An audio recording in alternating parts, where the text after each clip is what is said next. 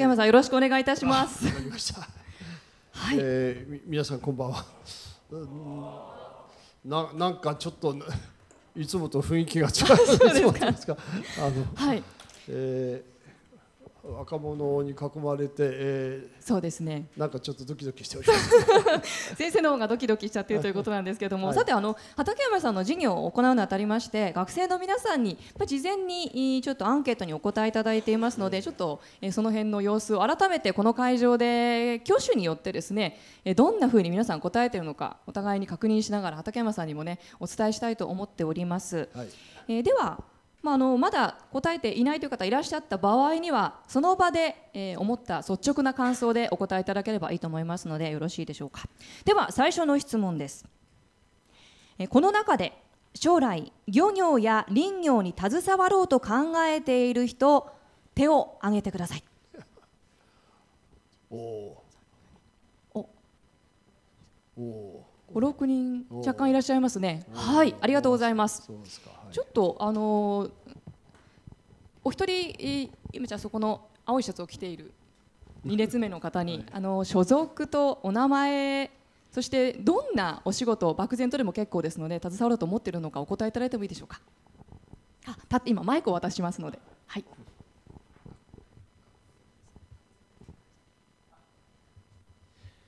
えー東北学院大学、えー教養学部地域構想学科中村義久と申します。えーっと僕が将来やりたいことは、まあ、農業なんですけど、あのーウェブとインターネットを用いた農業について少し興味を持っていて、今それに関して、えーっと仲間と協力をして、まあ、あの学生団体を設立今をして活動しているところです。うーん。もう実際に今から活動を始めているということでありがとうございます。はい。ちょっとこのアンケートは触りということであもうお一方ぐらい聞いてみますか。じゃあこちらで手を挙げてくださった方いらっしゃいますよね。あれ？今こちらにいましたあ後ろに。はいじゃあその女の子。はい。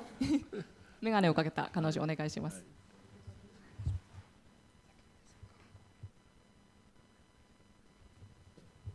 と宮城大学4年の大森泉と申します。えっと私は林業林林業なのかわかんないんですけど、えっと森の再生整備みたいなのをやりたいって考えています。はい、ありがとうございます。森の整備ということで、はい、お答えいただきました。じゃあちょっとまた改めてね質問いただく機会もあると思いますが、続いての質問にちょっといきたいと思います。よろしいでしょうか。気仙沼の漁業の未来は明るいと思う。イエスだという方は手を挙げてください。率直な感想で結構です。半分弱ぐらいでしょうかね。はいはい、ありがとうございます。明るいと思って、じゃあちょっとお一人ぐらい理由聞いてみましょうか。じゃあこちら真ん中に座っている 彼。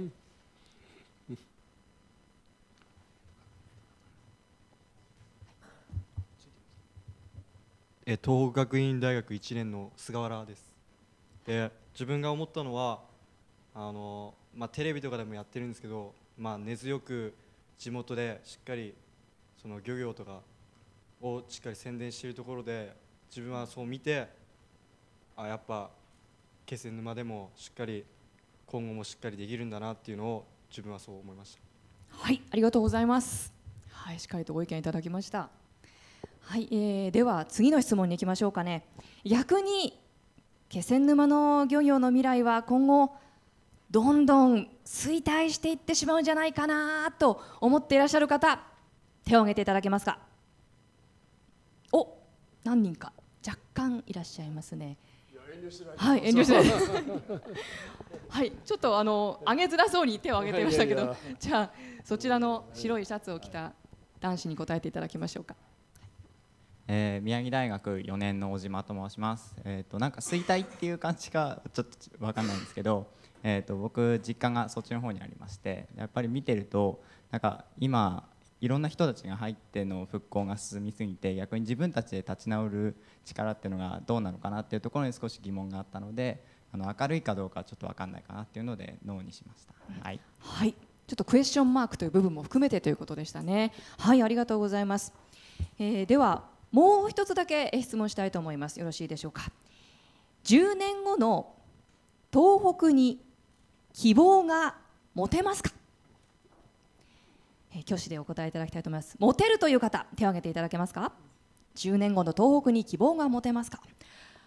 半分ぐらいでしょうかね。はいありがとうございます。これは、えーこのちょっと、ね、全体像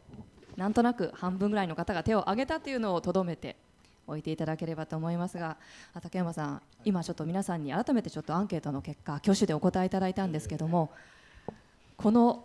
結果を踏まえてということで、はい。はい。今日はお話をい。ただければと思っております。はい。わかりました。えーではお待たせをいたしました、FM フェスティバル2011未来授業明日の日本人たちへ。畠山重敦さんによる講義、えーテーマは森は海の恋人。鉄は魔法使いです。お願いいたします。えーなんかねテーマがあのこういう震災後の復興とか、えー東北の未来とかっていうことに関してあるいは漁業の未来とかっていうことに関してちょっと、えー違和感をお持ちの方もねいらっしゃるかと思いますけども、えー私は、えー今度ですね6月に実は「鉄は魔法使い」っていう本を書いたわけですよね。で、えーこれはあのまあ、どちらかというと理理系の話なんですけどもでも、えー文系の人にもですねあの分かりやすいようにということで、まあ、タイトルも、えーまあ、小学校のですね高学年ぐらいから、えー興味を持ってくれるようにということで、えまあ、こんなタイトルをつけたい、ま、非常に、ま、気に入っているんですけども。え実はですね、えま、もちろん農業とか漁業とかの問題もありますけどその私たちの人類のその未来にとってですねこの鉄のことを知らないと一歩も、まあ、特に環境問題に関してはですね一歩もそのか進まないっていうことをですねまず認識していただきたいということなんですね。でこれは、まあ、もちろん理系の方はもちろんですけどもあの、まあ、生きとし生ける、まあ、生けるその人間すべてですねすべてが、まあ、このことをどこかの頭の片隅に持っててもらいたいということで、まあ、こんなものを書きました。えーでまあ、それはなぜかというとですね私は、えー、牡蠣のあの養殖をが本牡蠣とかホタテ貝の養殖が、まあ、本業なんですけども、えーまあ、この、えーキャッチフレーズはあの小学校の社会の教科書でねみんながあの1回は触れた触れてると思いますけどもその23年前からですね気仙沼湾で牡蠣の漁師をしてるんですけども山にまあ木を植え続けているわけですね。題して「森は海の恋人」って、えータイトルを掲げて、まあ、そういう活動をずっと続けております、えーあるいは、えーそういう植樹祭に参加された方もいるかも分かりませんしあるいはあの体験学習って言ってですね小中学校の子どもたちを海に招きまして、えー森と川と海はどうつながっているかというふうなことの、えーまあ、環境教育といいますかねそういうこともずっと続けておりますので、えーそういうのに参加された方もいるかも 分かりません。えで、えそういう中でですね、まあ、か牡蠣の話から少しさせていただきますと、えーまあ、牡蠣っていうのは宮城県とかですね広島とか、まあ、産地はあちこちありますけども、えー、牡蠣の産地っていうのは全部ですねこの淡水と海水が、えー混じり合ってる海域ですねそういう海域を実は汽水域っていうんですよねここがすごい重要な言葉です。えー、汽水っていうのはあの淡水と海水が混じり合ってる海水あの海域ですね。ですから例えば広島がなんで、えー広島は日本一の牡蠣の産地で全国の産出量の6割も広島で取れてるんですよね。それはなぜかと言いますと瀬戸内海のですね奥の奥で、えなんでそんなに牡蠣が取れてるかと言いますと実はあそこに太田川っていうですね一級河川が流れ込んでるわけですね。えーですから瀬戸内海の海水と、太田川から流れてくる、淡水が混じり合ってる、まあ、汽水域だっていうところが牡蠣の産地だで宮城県はご存知の通り、えー北上川がこう流れ込んでおりますね。だから仙台湾を中心として、まあ、小値賀半島石巻それから、えー、小値賀半島から北側ずっと志津川とかですね気仙沼にかけまして、えー、牡蠣の産地になっております。でここも、えよく見てみますと全部川が絡んでるわけですね。で仙台湾の方は北上川が絡んでるってことはよくご存知だと思いますし、えそれから宇治川半島をかわしますともちろん北上川が途中で 2, 2つに分かれてですね片方はオッパ川っていう川になってえ志津川湾の方にまでこう影響を及ぼしておりますそれから気仙沼湾は湾の奥からですね大川っていう川がこう流れ込んでですねで隣は広田湾っていう川がありますけどもこれは気仙川っていう川が流れ込んでいます。えーその隣は大船渡湾ですね。これは盛川っていう川が流れ込んでおります。えーその隣は、ええーここは浦浜川っていう川が流ってリアス式海がこう続きますけども一番奥の宮古湾には盛岡から上がってですね平川っていう川がこう流れ込んでおります。もうどこを見てももう汽水域ですね、えーまあ、特にそのリアス式海岸のリアスっていう言葉はあこれもなかなかあの今まで、えーし分かりづらかった言葉なんですけども、えー慣れない ローマ字変なローマ字書きますけど、えーリアリアスの「スは」まあ、S でこれはあの、えー複数の S ですね。本来の言葉はリアです。でリアって言葉は、スペイン語でですね、えーこれは英語じゃなくてスペイン語で、えー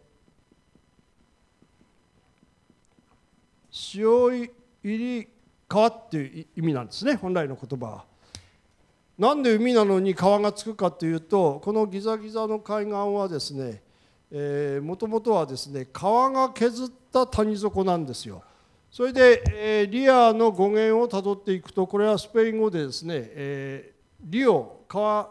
からリアという言葉があの生まれたことがあの分かってきます。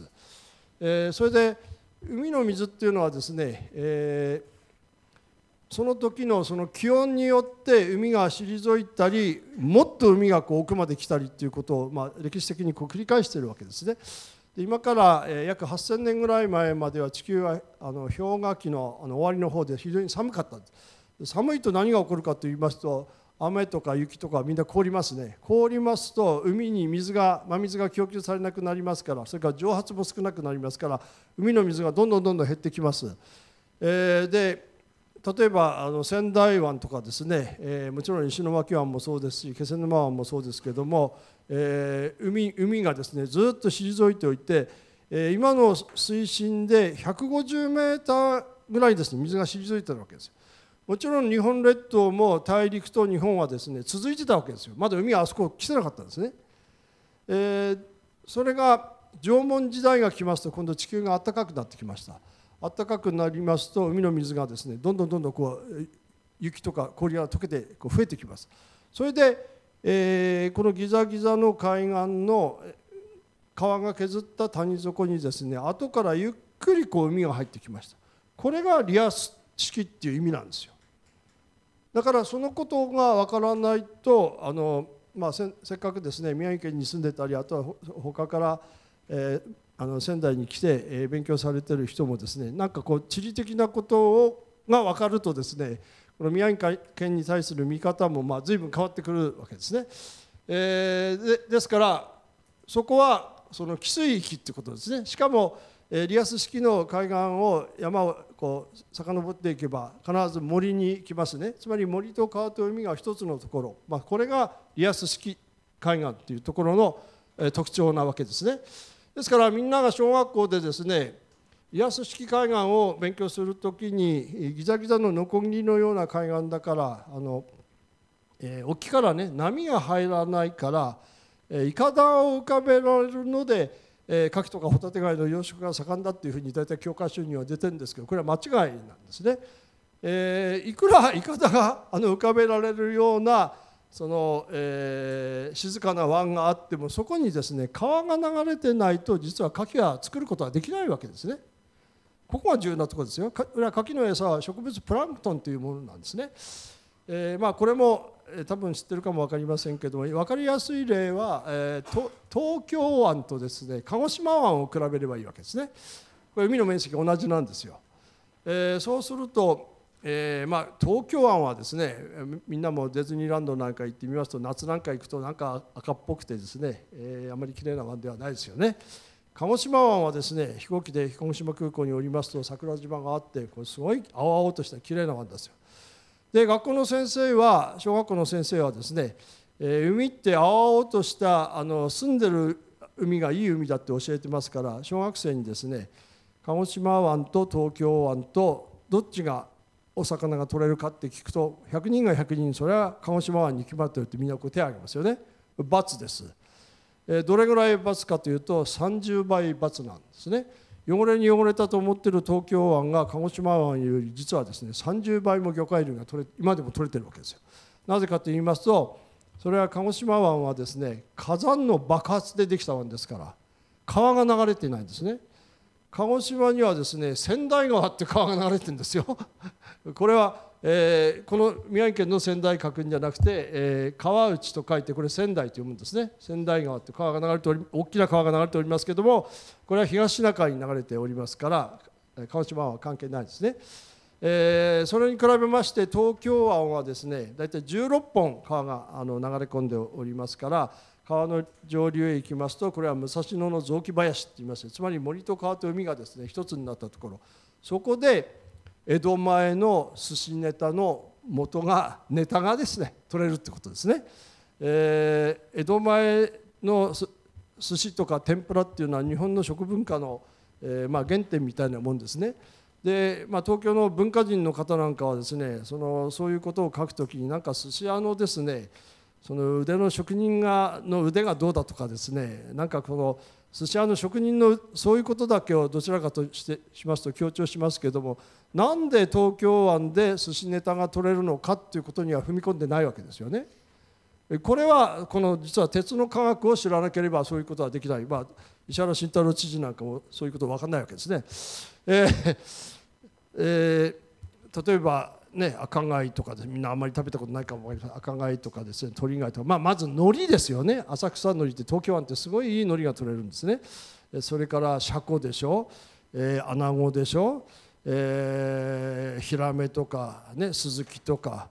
えー車エビとか、まあ、まだ夕飯前です。お腹空いてきましたけども。こういうものがなんで東京湾で取れるかというと実はその森と川と海が一つになってるからなんですね。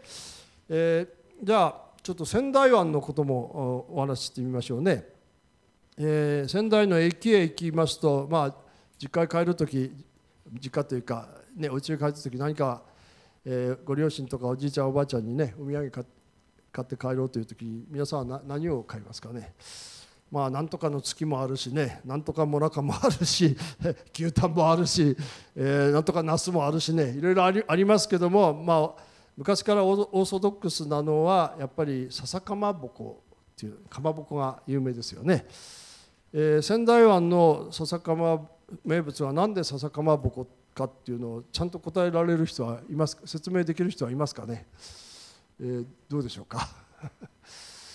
なかなかこれがいないんですよね。私は宮城県知事と対談したことがあるんですけども、まあ、意地悪にそういう質問をしてみましたらねそれは石巻とか塩釜にね笹かまぼこの原料になるタラがね魚が上がるからじゃないですかってそういうことをおっしゃいました、まあ、今は確かにそうなんですけどでもそれではですねせっかくこの仙台っていうところのその意味をですね、えー仙台湾っていうところの意味をですねちゃんと説明したことにならないってことですね。その、えー自然の仕組みをですね。でこれはですね仙台湾ってですね日本でもものすごい有名なカレーがいっぱい釣れるとところなんですよ仙台湾ってねそれは海底が砂地だからですよ砂、えー岩礁地帯はあの、ね、アイナメとかソイとかそういう魚がいますけど砂地はカレー類がいますよね。えーでなんで、えー仙台湾があの砂地かって言いますと大きな川がいっぱい流れてきてるからですよ。まず福島の阿武隈川でしょ名取川名取川が、えー広瀬川ですよねこれ。名取川七北川成瀬川そして北上川ですよ。でっかい川が仙台湾に流れ込んでる。だから土砂を運びますから海底が砂地なんですよね。で砂地っていうことはですね今度ですね、うん、カレーの餌になるですねメロードっていう魚がですね砂に潜り込んで産卵をするんですよ。これが春先ですねものすごい量そのメロードっていう魚が、えー砂地にですね産卵をするんですね。じゃあメロードは何を食べてるかと言いますとこれオキアミのようなですね実は動物プランクトンっていうのを食べてるんですよ。通称これ宮城県ではイサダって言ってるんですけどこれが春先になるとですね海が真っ赤になるぐらいですね繁殖するわけですよ。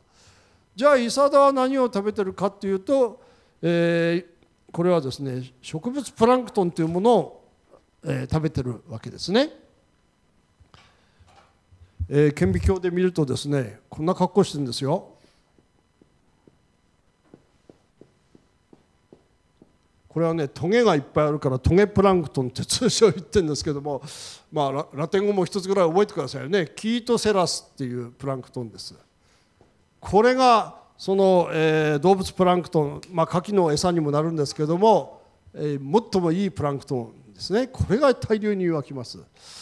じゃあキートセラス植物プランクトンは何を食べてるま、まあ、どう植物ですから食べてるとは言いませんよね。何を吸収して増えてるのかっていうことで今度は海だけの問題じゃなくて仙台のですね背景の山を見なきゃいけないんですよね。地質ですよ。そうすると仙台の背景ってですねここからこの特に南側ってね海はあの山側はね大体赤土になるんですよ。赤っぽい土。赤土ってことはですねこれは実は鉄分が多いってことなんですよ。この鉄分というものがですねあるメカニズムで川からですね海に供給されるとこの植物プランクトンが大発生するわけ。そこからの食物連鎖が続いて海底が砂地ですからそれでカレー類がいっぱい取れた。で昔はもうカレーが取れて取れて仕方がないですからね冷蔵庫がないですからどうしようもないじゃないですか。腐るばっかりだじゃあもったいないっていうんでカレーをですねさばいて肉を取ってですねそれを保存食を作ったんですねすりこぎですって、えーそしてでんぷんを入れてですね木をこうくり抜いて、えーそこにこのすり身を入れてですね竹の口に刺してこれを焼くわけですよ。こうえー、ささかまぼこって昔のささかまぼこってだ大体こんな格好してるんですよね。ここに串刺してこう焼くわけですよ。とこれはまあ牛とかですね、まあ、人間でもそういう舌舌ですねベロって言うじゃないですか。ベロに似てますんで昔はですね、えー、笹かまぼこのことをみんなベロかまぼこって言ってたんですよ。ね？でも商品名でベロかまぼこじゃちょっと売りづらいですからじゃあ伊達藩はでの家紋はですね竹にスズメでしょ？スズメ踊りってやってるじゃないですか。じゃああの笹の葉っぱを取って笹かまぼこにしようってこうなったわけですよね笹かまぼこ一つ取ったってこれだけのそのメカニズムがあるんですよ、えーということなんですよね。